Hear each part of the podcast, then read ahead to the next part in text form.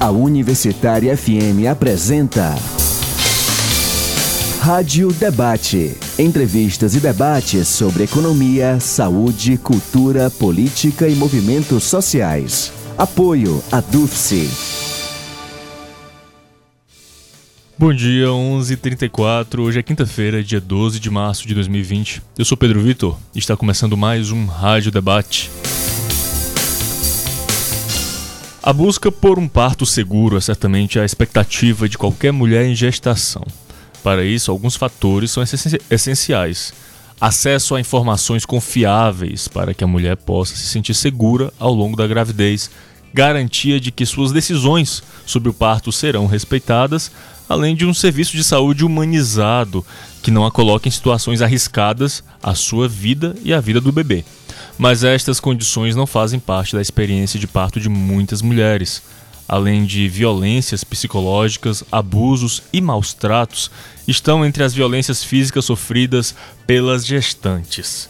Segundo a Organização Pan-Americana da Saúde, cerca de 830 mulheres morrem todos os dias no mundo por, causa, por causas evitáveis relacionadas à gestação e ao parto. Para discutir sobre violência obstétrica e parto humanizado, o Rádio Debate de hoje conversa com Liduína Rocha, médica ginecologista e obstetra e presidente do Comitê Estadual de Prevenção à Morte Materna, Fetal e Infantil. Liduína, bom dia, seja bem-vinda. Tá aqui. Também contamos com a presença de Cris Rodrigues, doula e psicóloga na equipe Maiêutica, mãe do Iago também. Cris, bom dia, seja bem-vinda. Bom dia, obrigada pelo convite. Estava prevista a participação da Aline Veras, professora da, de pós-graduação em saúde coletiva e do, do curso de medicina da Unifor, mas infelizmente ela não pôde estar presente no programa de hoje. Esta é a semana especial Mulheres em Luta, do Rádio Debate, em alusão ao 8 de março, Dia Internacional de Luta das Mulheres. Até sexta-feira, você vai acompanhar debates sobre diferentes assuntos em relação aos desafios e processos de organização e empoderamento vivenciados pelas mulheres. Os ouvintes já sabem, podem participar enviando perguntas para o telefone 3366 7474 o mesmo número do nosso WhatsApp. 3366-7474 e você pode acompanhar o Rádio Debate e toda a programação da Rádio Universitária pela internet. O site da emissora é radiouniversitariafm.com.br.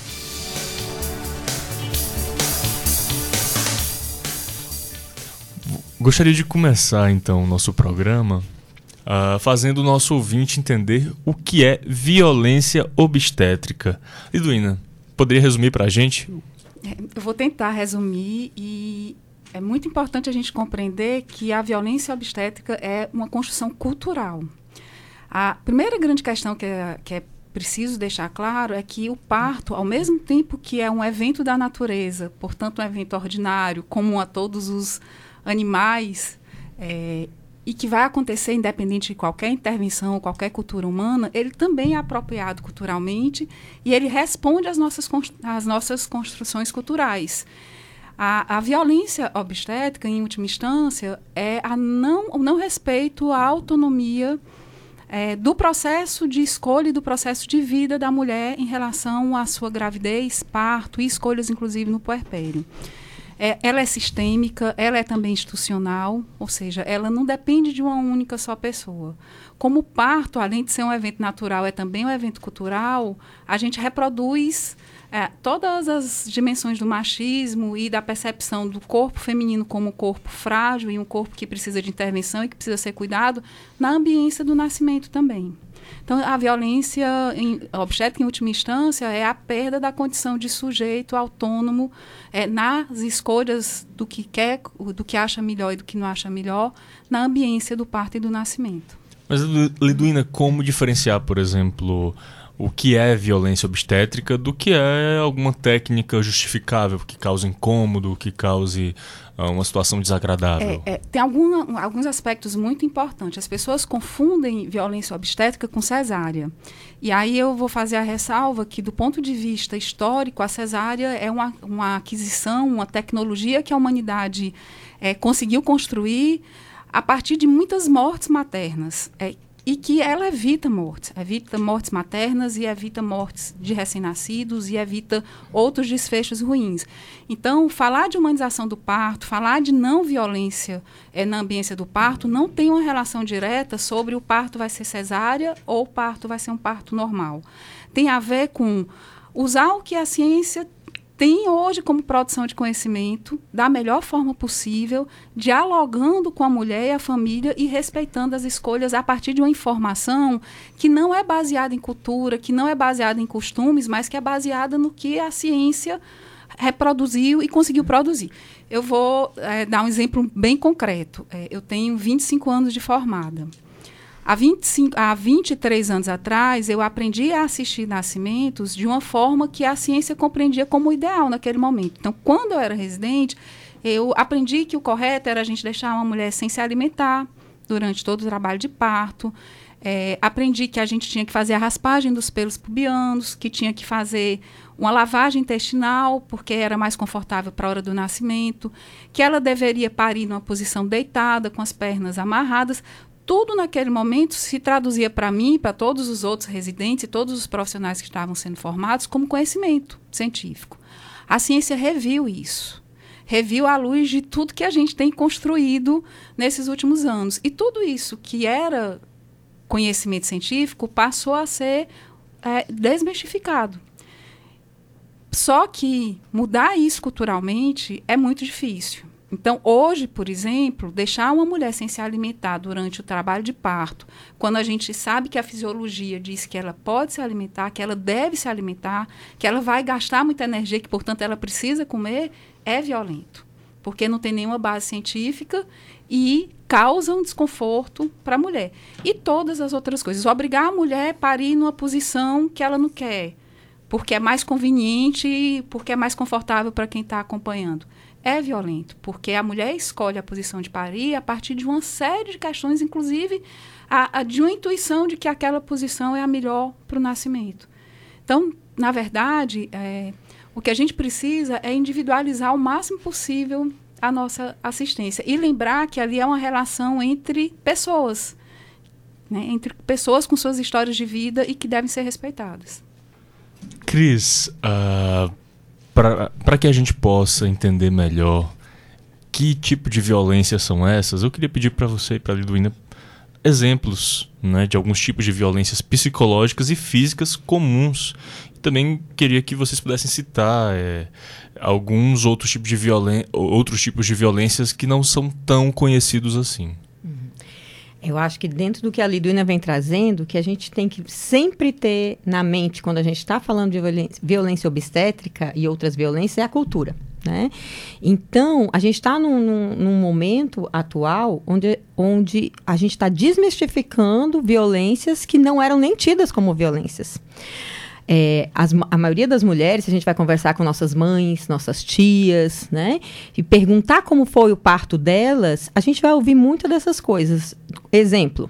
Minha filha, na hora lá do parto, o médico vai precisar fazer aquele cortezinho, aquele piquezinho para o bebê nascer, que é, a gente tem nome para isso, que é episiotomia, que vem cada vez mais caindo em desuso, né?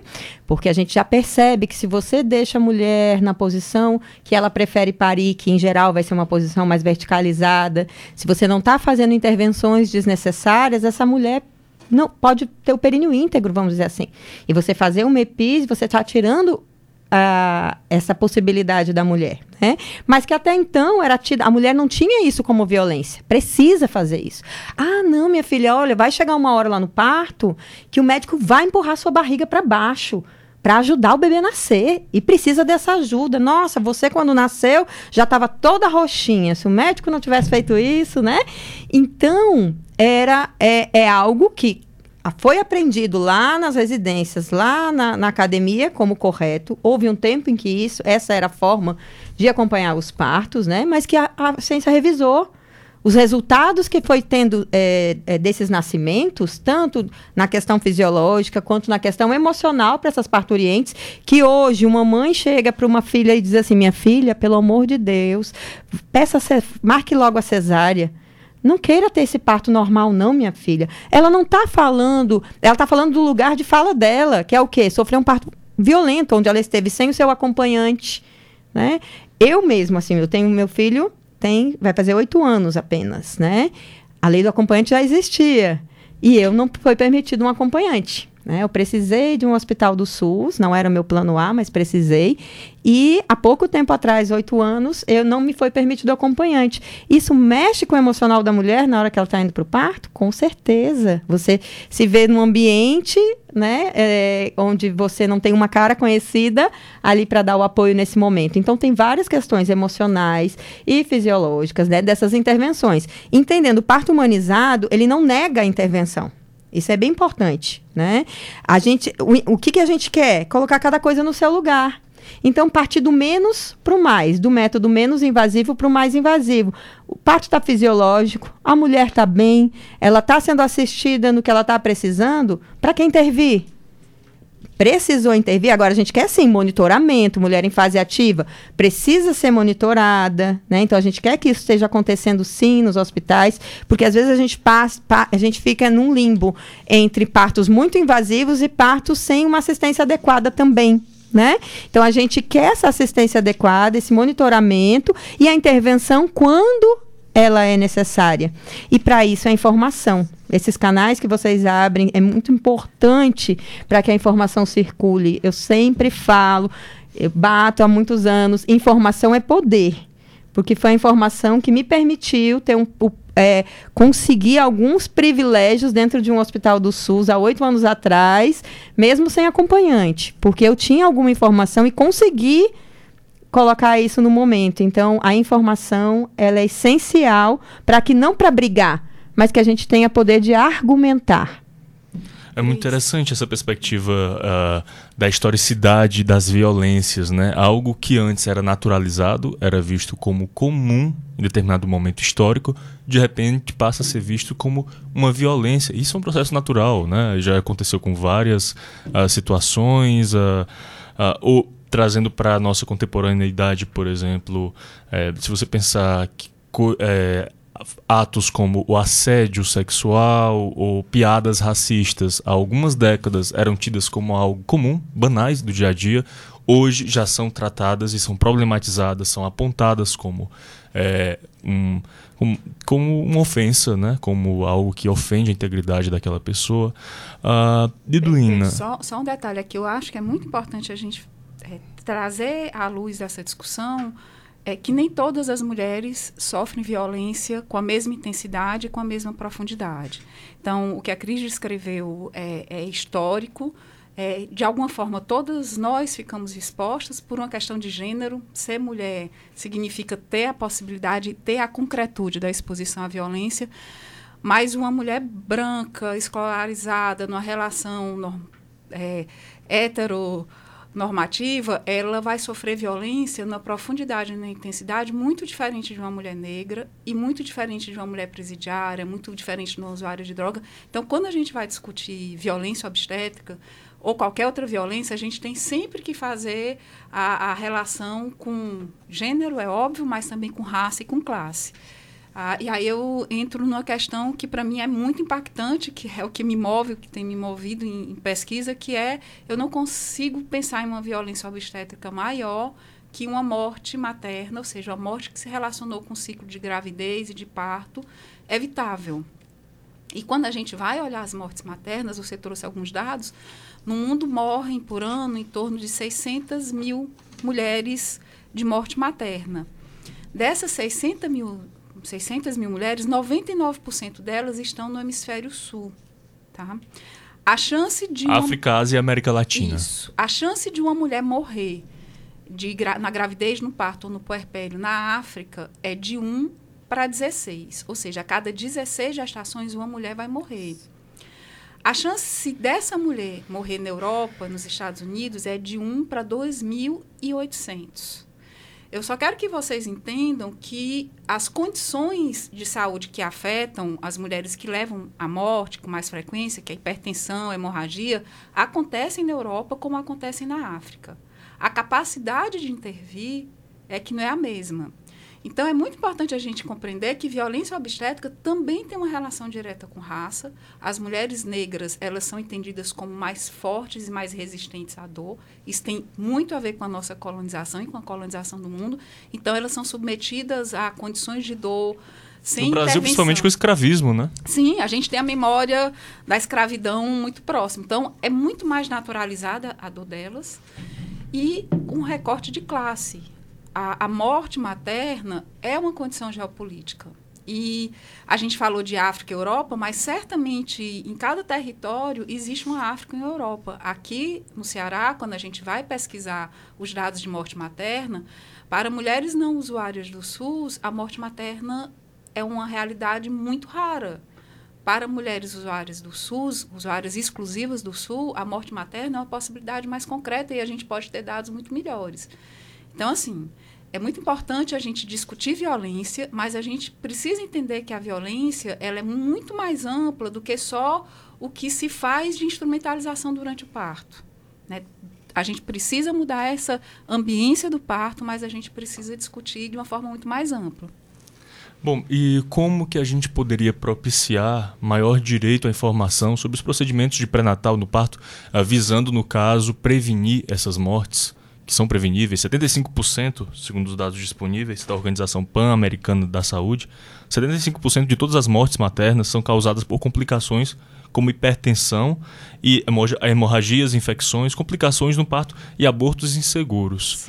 É, é, situações evitáveis, não é isso, Liduína? É, aqui no Ceará, a, no Brasil e no Ceará, a principal causa de morte materna é hipertensão, a segunda causa é hemorragia. Eu acho que, não sei se a gente vai ter tempo, mas falar de políticas públicas de assistência ao abortamento inseguro e redução de danos é uma questão importante também. É, o que a gente precisa compreender, quando a gente vai estudar morte materna, a demora é o aspecto a, o tempo é um aspecto fin, fundamental na assistência ao parto. Tá? Quando você perde o tempo certo, a chance de complicação vai acontecer. Então, existem pesquisas e literatura que falam das demoras do parto. Uma, são três demoras. A primeira demora é a demora da mulher e da família reconhecerem uma condição de gravidade. E sobre essa, a gente precisa pensar muito em políticas públicas. E aí eu volto à fala da Cris. É, a gente produzir acesso a isso. E eu acho que o rádio é, tem um papel fundamental, porque tem uma capilaridade muito grande, mas as mulheres, infelizmente, ainda demoram é, a identificar a gravidade. E elas demoram, em parte, pela percepção e pela construção cultural de que a, a dor, o desconforto durante o trabalho de parto, durante o parto, o sangramento, são naturais. É a condição de naturalizar a, todo esse momento, a despeito de quando ele precisa de uma intervenção e quando ele é patológico. A demora de acesso ao sistema de saúde é a segunda causa que, que, faz com que as mulheres morram. E a terceira causa é o sistema de saúde conseguir disponibilizar a assistência adequada. Então, a gente precisa intervir nessas três ambientes. Em várias frentes, né? Isso. Cris, uh, uma parte da sua fala me chamou a atenção que fala sobre como uh, um, o parto humanizado ele faz frente a diversos aspectos dessas violências, dessas violências obstétricas, né? E no caso, o que caracteriza um parto humanizado, Cris? A gente, mesmo que você não falasse, eu ia entrar nesse assunto agora. Porque, gente, isso gera sempre é, alguma confusão é, eu vou começar falando exatamente de como isso chegou, como, como eu comecei a pensar sobre isso. Eu trabalho já há seis anos como doula, né? E me pega sempre. A primeira vez que, que eu recebi essa fala me impactou. Hoje eu já estou um pouquinho acostumada. Mas eu recebi um telefonema, a pessoa querendo saber né, do meu trabalho, e disse assim: Olha, Cris, eu quero marcar com você, porque é o seguinte: eu quero um parto normal, mas olha, eu não quero parto humanizado, viu? E aquilo, eu, nossa, como assim, né? Enfim, mas eu sempre marco um encontro pessoal para que a gente possa se conhecer. E na chegada eu perguntei, eu digo, olha, me chamou a atenção que você me disse que você quer um parto normal, mas que não quer humanizado. Por que você não quer um parto humanizado? E aí ela disse, não, é porque eu não quero ter parto em casa, viu? Eu quero ter no hospital. Aí eu digo, opa, Entendi. Porque a gente vem de, de, um histórico, né, onde esse caminho da humanização, ele veio muito com um movimento que teve alguns anos atrás, bem mais forte, do parto domiciliar. Por quê? Porque estava tendo muita dificuldade de você realmente cumprir as boas práticas da assistência que já vinham sendo pedidas pela OMS nos hospitais, né? Hoje a gente está num caminho bem diferente, as doulas já são aceitas nos hospitais, as boas práticas estão sendo implantadas, enfim, tem o simpósio, né, o CIAPARTO, que já está há seis anos, então os profissionais estão se reciclando. Mas lá atrás não era assim. Então algumas pessoas, né, profissionais e algumas famílias mais informadas começaram a optar pelo parto domiciliar para quê? Fugir né, dos procedimentos muito invasivos. E criou-se uma ideia de que parto humanizado é parto domiciliar, né? Pode ser, mas não precisa. Porque, gente, vamos pensar o que, que é, o que, que o parto humanizado se baseia. São três pilares, né? Que, primeiro, o primeiro deles, que é muito importante, protagonismo feminino. Autonomia da mulher em todas as etapas do processo, desde o pré-natal até o seu pós-parto. Uma equipe multiprofissional, onde cada profissional atua dentro da sua área, mas de um olhar transdisciplinar para que a gente possa é, assistir essa mulher da melhor forma, né? E a medicina baseada em evidências científicas, né? Então, em nenhum momento aqui eu estou dizendo que o parto tem que terminar sendo vaginal, né? Então, a gente está falando aqui de boas práticas da assistência. Então, é isso que a humanização quer. Independente da via de parto, o que, que a gente quer? Em primeiro lugar, respeito. Então, quer dizer que um parto, uma cesariana, pode ser um parto humanizado também? A gente fala muito em cesárea respeitosa, né? Porque a ideia que a gente chegue daqui para frente, eu não sei se vai ser, eu acho que não é para essa geração ainda, eu acho que daqui duas, três, né? Que a gente realmente chegue aos índices mais baixos de cesárea, né? Mas é um processo cultural, assim como a, a, gente carrega aí a nossa bandeirinha de sermos o país mais cesarista do mundo, não vai ser do dia para a noite que isso vai acontecer. Mas é um movimento onde a gente aos poucos a gente vem trazendo a informação para que as mulheres possam ter realmente decisão sobre seus partos. E pelo menos a, a, o, o, acho que a gente está num patamar que a gente pensa assim vamos pelo menos entrar em trabalho de parto né? Algumas mulheres vão precisar fazer um caminho maior. Vai precisar de uma cesárea para no próximo parto pensar em entrar em trabalho de parto passar por um trabalho de parto e no terceiro de repente parir né? Algumas já vão fazer esse caminho menor, mas a gente está nesse caminho da informação para que a gente reduza, sim, os níveis é, da cesárea, né? Mas enquanto isso não acontece, e ainda quando isso acontecer, o que, que é importante? Boas práticas. Então, existem boas práticas dentro da assistência, né? Que a gente fala sobre o que, que é isso. É você não amarrar as mãos da mulher, por exemplo, na cesariana. Ela não ser sedada sem uma real indicação, né?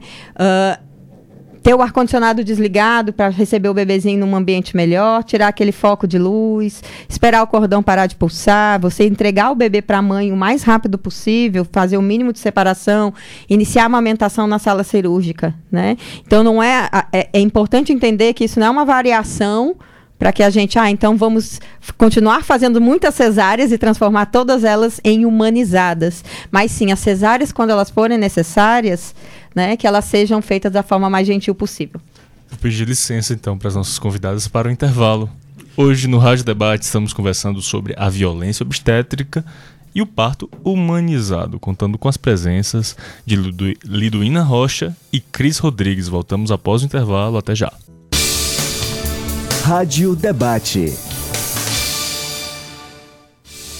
11:58 estamos de volta com o Rádio Debate, hoje conversando sobre violência obstétrica e parto humanizado, contando com as presenças de Liduína Rocha, ela que é médica, ginecologista e obstetra, presidente do Comitê Estadual de Prevenção à Morte Materna, Fetal e Infantil, e também contando com a presença de Cris Rodrigues, doula e psicóloga da equipe Maiêutica, mãe do Iago.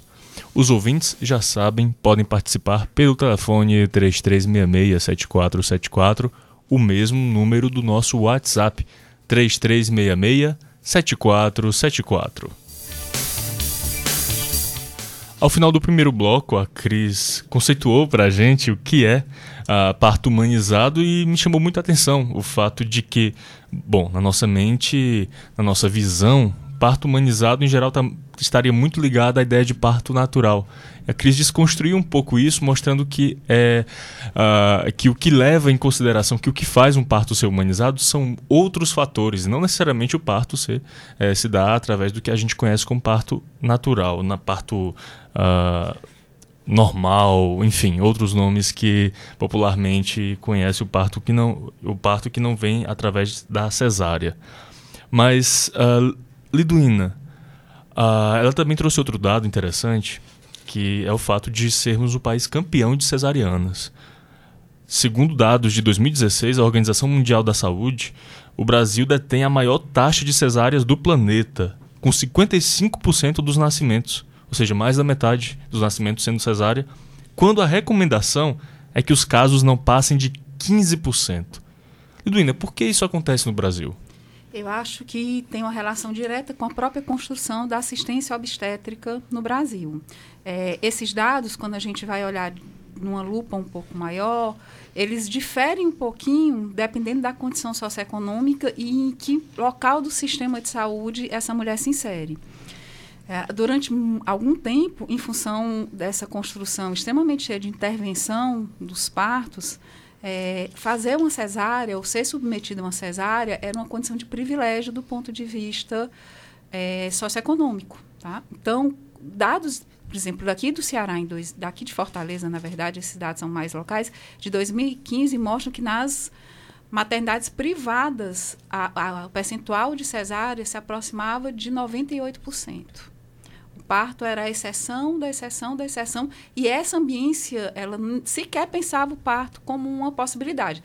Há uns sete anos atrás era muito comum quando eu comecei a acompanhar com mais frequência é, partos e não só realizar cesáreas, era muito comum eu ligar para um hospital, avisar que uma paciente estava em trabalho de parto indo para lá e quem estava atendendo do outro lado dizia assim, mas doutor, você não ligou para colocar no mapa cirúrgico a gente tem que marcar. Ou seja, existia toda uma ordem e uma lógica de organização de assistência aos nascimentos em que era que é a mesma lógica dos quartéis, que é a mesma lógica uma linha de produção, uma linha de produção.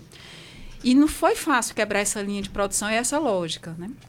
Então, na assistência privada, nós tínhamos ah, valores muito próximos de 100% e, e é óbvio que essas mulheres e essas famílias entendiam que era um processo menos doloroso.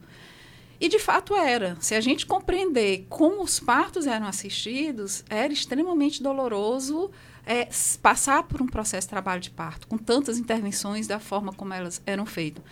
Tem um, um, algo assim que me impacta muito, é, eu voltei depois de alguns anos ao local onde eu fiz a residência. Existia um som muito característico na minha residência, que era o som das mulheres vocalizando dor durante o trabalho de parto. Quando eu fiz a residência, as mulheres ficavam todas num, num, grande salão juntas, e quando uma começava a se desesperar, obviamente isso contaminava todas, então o som da sala de parto era um som extremamente angustiante, se, se assemelhava a um som de ambiente de tortura.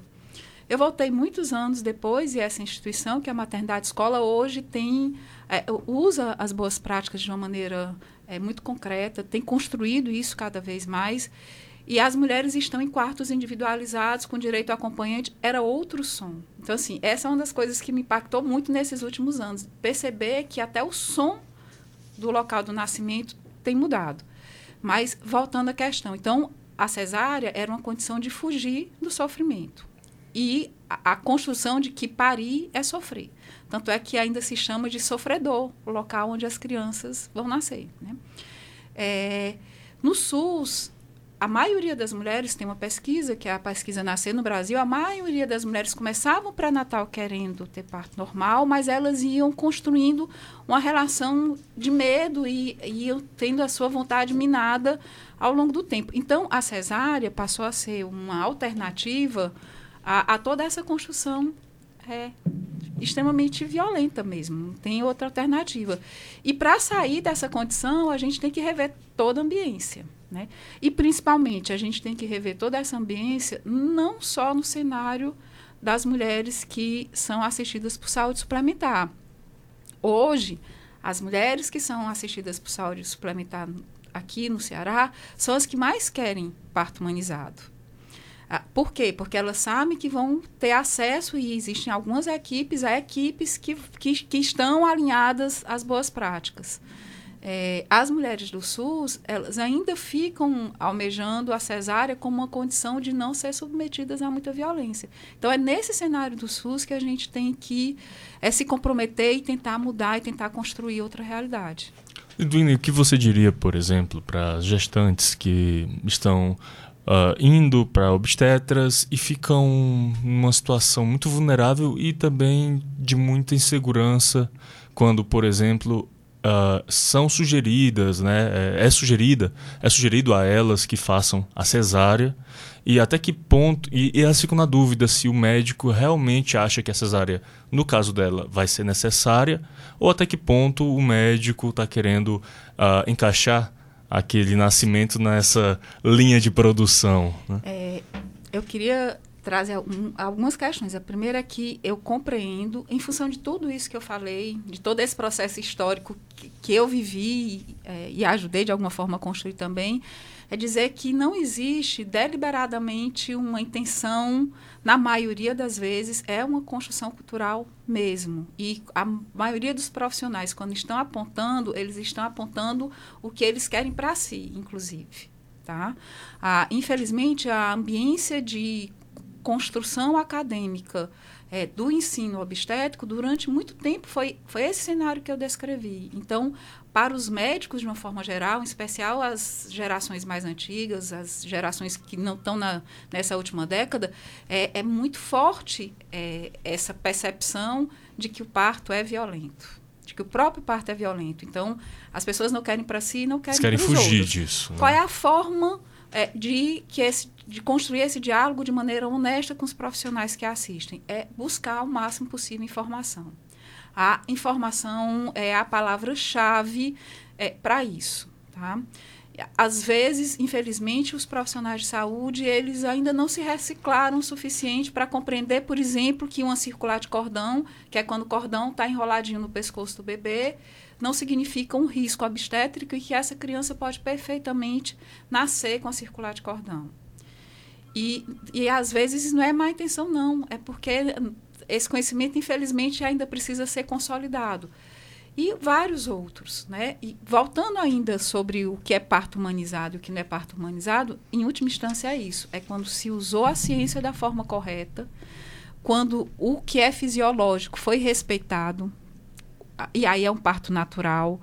Quando o atípico foi identificado, e aí a gente vai precisar de alguma instrumentalização, ou seja, instrumentalizar usar ocitocina quando existe exaustão materna, romper a bolsa quando o bebê não desceu direitinho e precisa de alguma intervenção e outros tipos de intervenção, eles são muito bem-vindos quando eles são indicados de maneira correta. Indicar uma cesárea quando a gente está diante de uma placenta prévia ou quando a gente está diante de um bebê que tem um coraçãozinho que não está batendo de forma tranquilizadora e não é possível fazer de outra forma, é humanização. Tá?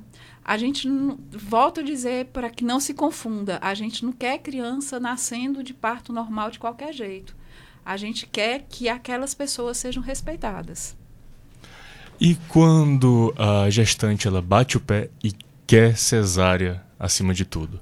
Uh, como fazer esse diálogo? Até que ponto é interessante que se defenda a autonomia daquela gestante? Até que ponto é interessante que se defenda o sistema de saúde e a saúde mesmo de um parto natural, que um parto natural pro pode propiciar? Cris. Bom, acho bem interessante isso, porque como a gente já conversou, a gente está numa caminhada. Não vai se dormir um dia falando que o, o, enquanto está tudo bem, o parto normal é o melhor para a mãe e para o bebê e vai se acordar fazendo isso, né? Então a gente está nessa caminhada. Número um, informação. A maioria das mulheres, isso a gente vê inclusive na prática, né? Uh, trabalhando com isso, que, que, escolhe deliberadamente uma cesárea, em primeira mão, ela está falando de toda essa cultura que a gente vem do sofrimento do parto. Geralmente, para as mulheres, onde a gente senta, conversa, elas recebem a informação sobre os benefícios do trabalho de parto, para ela e para o bebê. Os benefícios para o pós-parto, que esse trabalho de parto vai trazer. É, sobre essa nova modalidade, né, onde ela vai ser respeitada, onde ela tem métodos de alívio da dor, onde ela tem suporte emocional, onde ela vai poder ter os seus familiares, quem ela precisar né, estar por perto. Geralmente essa mulher vai escolher pelo menos entrar em trabalho de parto. Né? É, vai ainda surgir um número de mulheres que ainda assim vai optar pela cesárea eletiva certo? E aí a gente vem também com a OMS, que pede que pelo menos se aguarde até as 39 semanas. Né? Então, que não hajam, como eu já vi e atendo, né? Às vezes as pessoas fizeram cesárea no primeiro parto por falta de informação e buscam agora um parto humanizado, né?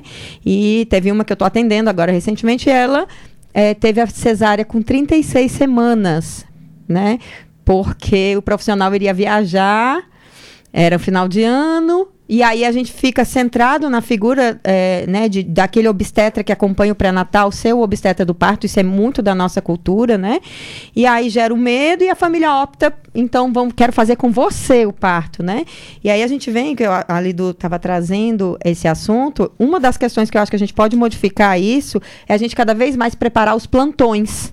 Sejam os plantões dos, dos planos de saúde, né? Os plantões do SUS, em primeiro lugar, é a nossa grande luta. A gente quer que isso aconteça para todas as mulheres. A gente já tem alguns hospitais referências que já estão trabalhando assim, mas a gente precisa de bem mais. É, e, e, além dos plantões do SUS, os plantões dos planos de saúde. Porque outra coisa que leva ao maior número de cesáreas é justamente é, a logística do trabalho de parto. O trabalho de parto só tem hora para começar, não tem hora para terminar. Então, você não você ser um obstetra que não trabalha em, com uma equipe de outros obstetras, né? Isso complica muito a vida hoje em dia. A vida de consultório, a sua vida pessoal, porque parto é de noite, madrugada, final de semana, feriado, Natal. Não escolhe a hora, né? Então, se você não tem uma equipe, é complicado sim ter uma logística de acompanhar parto? É. Né? Então, quando a gente tem bons planos de saúde com seus hospitais de referência atuando dentro da humanização, aquelas pessoas que não podem né, ter a sua equipe particular, que claro que isso gera um ônus, né? Uh, não pode ter sua equipe particular, ela vai se sentir segura para ir para o plantão do seu plano de saúde. Eu acho que isso também vai ajudar bastante. Bom, uh, então podemos, antes, temos muitas participações de ouvintes aqui. Antes de irmos para as participações, eu queria que as nossas convidadas pudessem falar rapidamente das vantagens do parto natural uh, para o bebê e para a mãe também. É, primeiro que quando a mulher pare e é um parto fisiológico, significa que a gente não precisou nenhum tipo de intervenção. E é claro que a fisiologia ela é muito mais segura que qualquer procedimento cirúrgico. Né? A gente tem literatura, tem dados de literatura sobre isso. Diferente do que as pessoas pensam, é, para os bebês também é muito mais seguro o parto que a cesárea, em especial quando é uma cesárea marcada, sem que a mulher esteja em trabalho de parto. Porque o que vai determinar o trabalho de parto, quando está tudo normal, quando está tudo fisiológico, é o amadurecimento do pulmão, é o amadurecimento neurológico do bebê. Então, os bebês que nascem de mulheres que estão em trabalho de parto, eles estão muito mais prontos. E eles isso se revela em alguns dados. Eles amamentam de uma forma muito melhor, ah, eles se adaptam muito melhor, eles têm muito menos desconforto respiratório, do ponto de vista das mulheres. É, é, claro que um procedimento não cirúrgico é muito mais seguro que um procedimento cirúrgico. E aí eu volto a dizer, é, não há nenhuma demonização da cesárea. Cesárea salva a vida.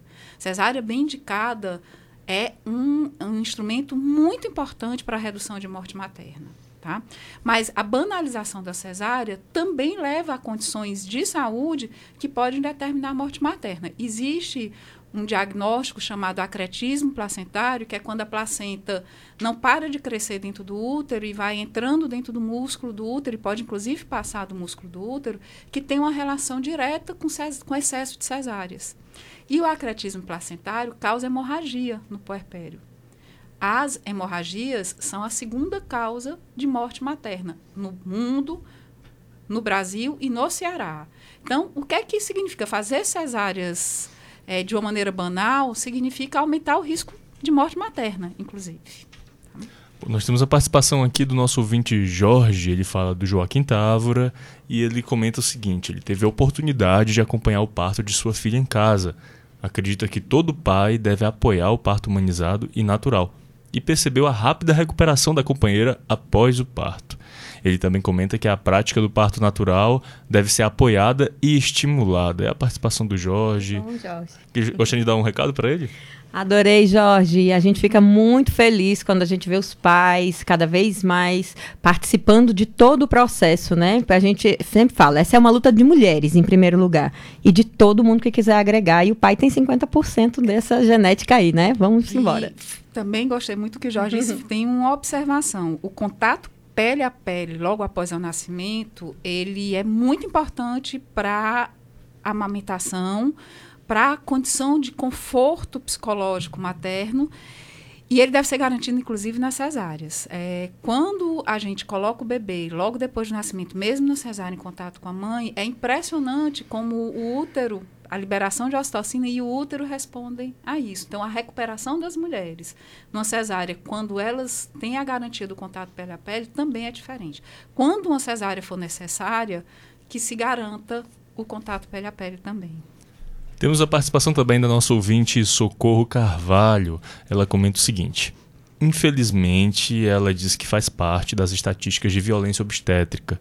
O trabalho de parto de sua filha durou quatro dias, teve pré-eclâmpsia e a equipe exigiu que ela se posicionasse deitada, o que para ela não foi confortável. Sua filha tem hoje 27 anos ela pergunta o seguinte: ela quer saber se atualmente é possível entrar judicialmente contra a violência é, é obstétrica sofrida como, com, como toque invasivo ou episiotomia.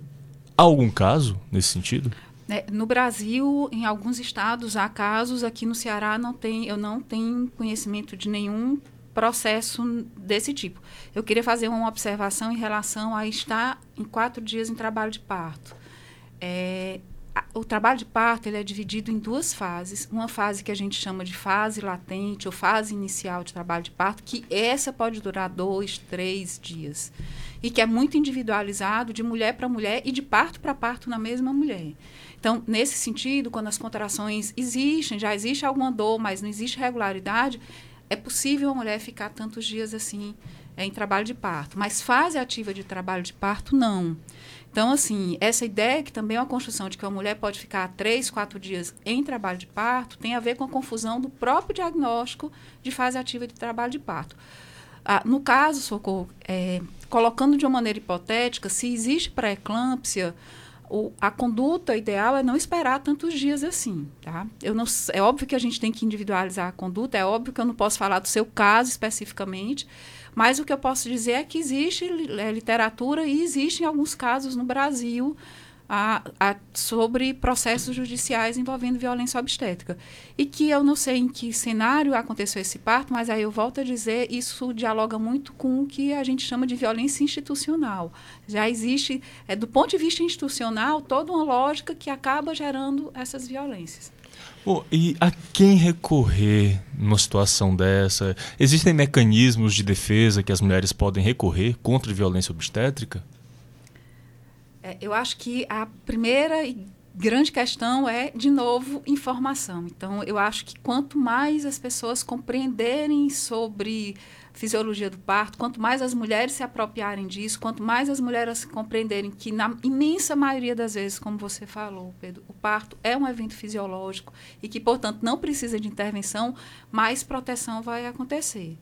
E aí, do ponto de vista individual, eu não sei se existe nos movimentos organizados de mulheres, existem tentativas de construção de legislação, tanto em Fortaleza, eu sei que a Larissa Gaspar tem, tem, tem, tentado construir uma legislação a esse respeito, a respeito do acesso ao acompanhante, à presença da doula.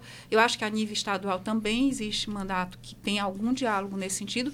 São os caminhos possíveis. Eu gostaria de falar é, para Socorro, em primeiro lugar, é um abraço. Socorro, sei que não deve ter sido fácil para você estar presente nesse momento, né? Que é o nascimento de sua neta, né? Seu neto, enfim. Então, é, é, é, é para todas nós essa luta, né? É, o que, que eu posso te dizer? Vou, todas, quando você entra no hospital, você tem um prontuário, né? E todo mundo, a pessoa, a sua filha, ela tem direito ao acesso a esse prontuário dela, né? Então, o primeiro caminho seria é, entrar é, para é, ter, ter uma cópia desse prontuário seu, certo? E aí buscar os mecanismos, assim. Como a Liduina disse, não tem como a gente dizer houve a violência obstétrica, não houve, porque é um caso que a gente não, tá, não, não, não estava lá, né?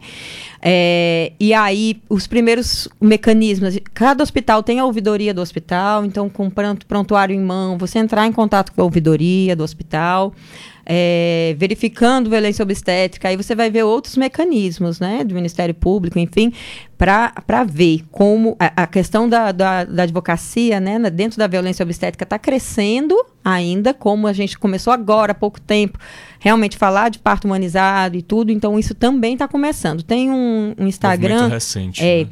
Que, e aí a legislação precisa mudar em muitas coisas, né? Porque uma das coisas que, que geralmente barra os processos de violência obstétrica é porque pede é, duas testemunhas não familiares. Então, quem é que vai, é, geralmente com a mulher? É alguém da família. E aí, como é que você vai conseguir essas testemunhas? Então, são algumas questões jurídicas que a lei vai precisar se adequar, né? Para que isso se desenvolva. Tem um Instagram chamado Nascer Direito então eu recomendo, né, para as pessoas darem uma olhada, tem algumas informações que podem clarear um pouquinho.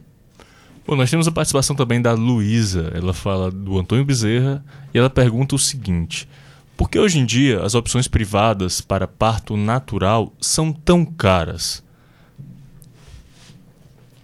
É porque elas pressupõem uma ambiência com muitos profissionais é, numa realidade que acaba, do ponto de vista financeiro, sendo muito cara. E aí eu, eu retomo a fala da crise, assim, o, a, a, óbvio que existem essas possibilidades, mas o que a gente tem que começar a construir é uma cultura em que a mulher possa ir para as maternidades com as equipes de plantão na, nas maternidades prontas para acolher dentro do cenário das boas práticas em qualquer ambiente que a gente esteja falando, no ambiente do SUS e no ambiente da saúde suplementar.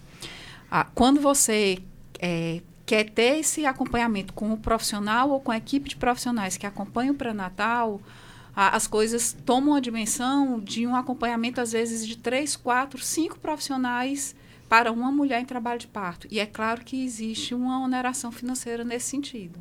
Né? Cris?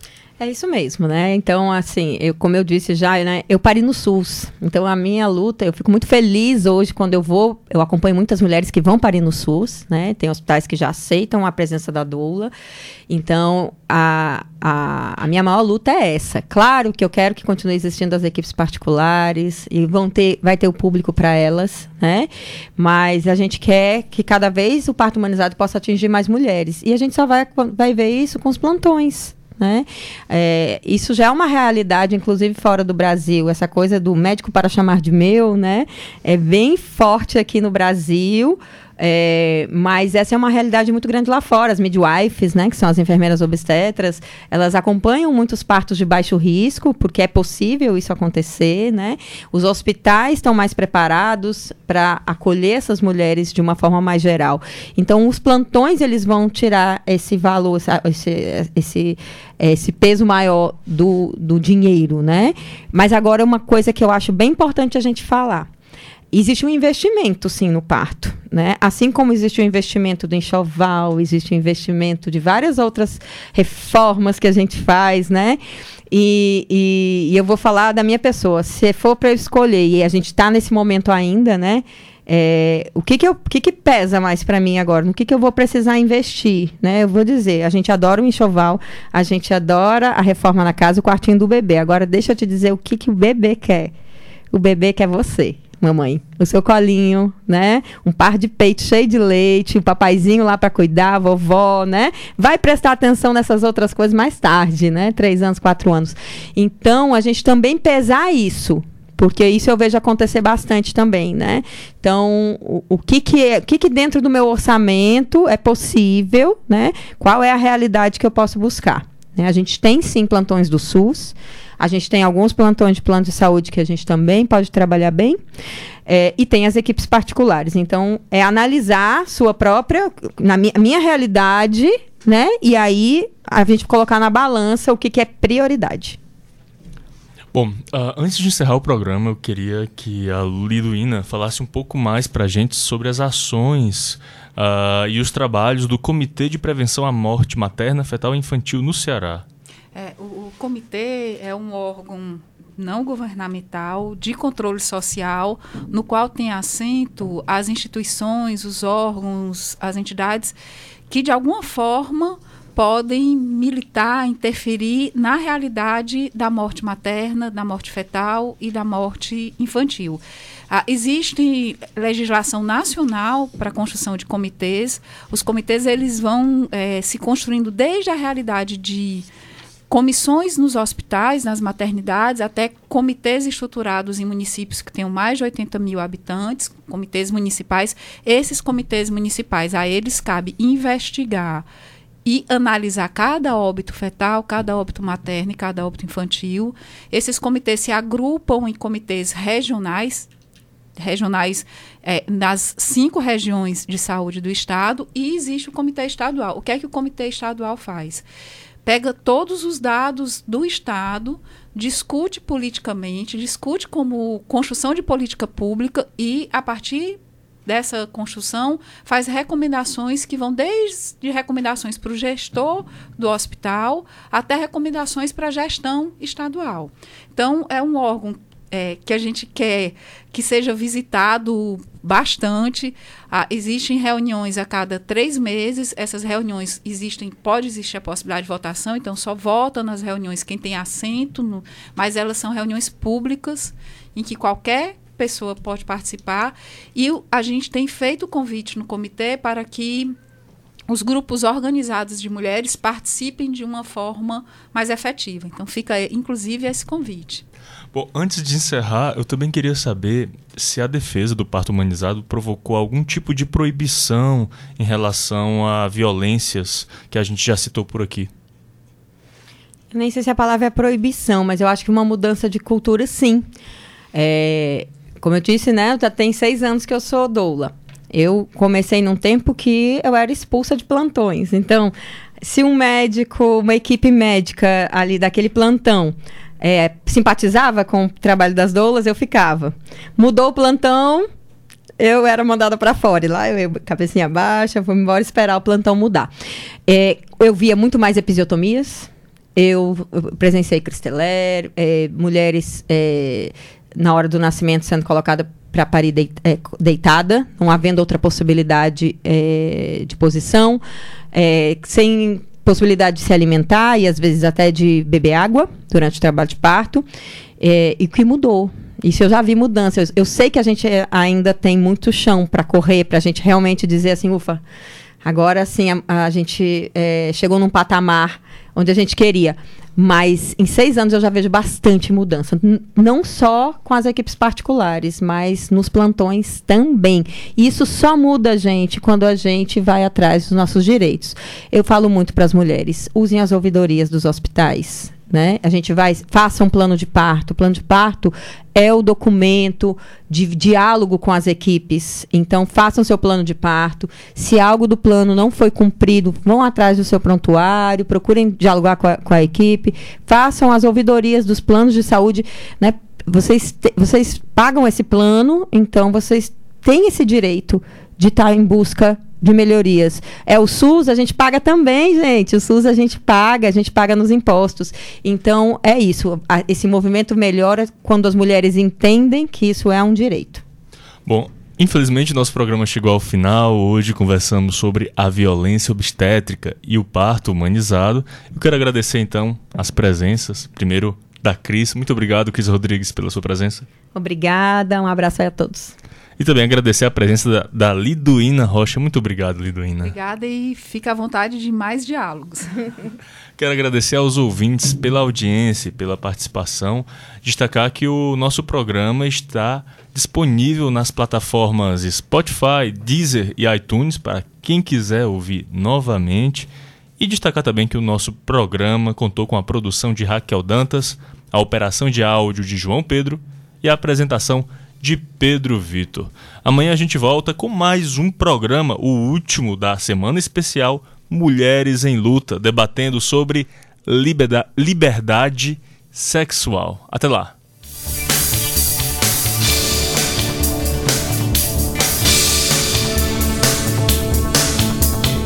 A Universitária FM apresentou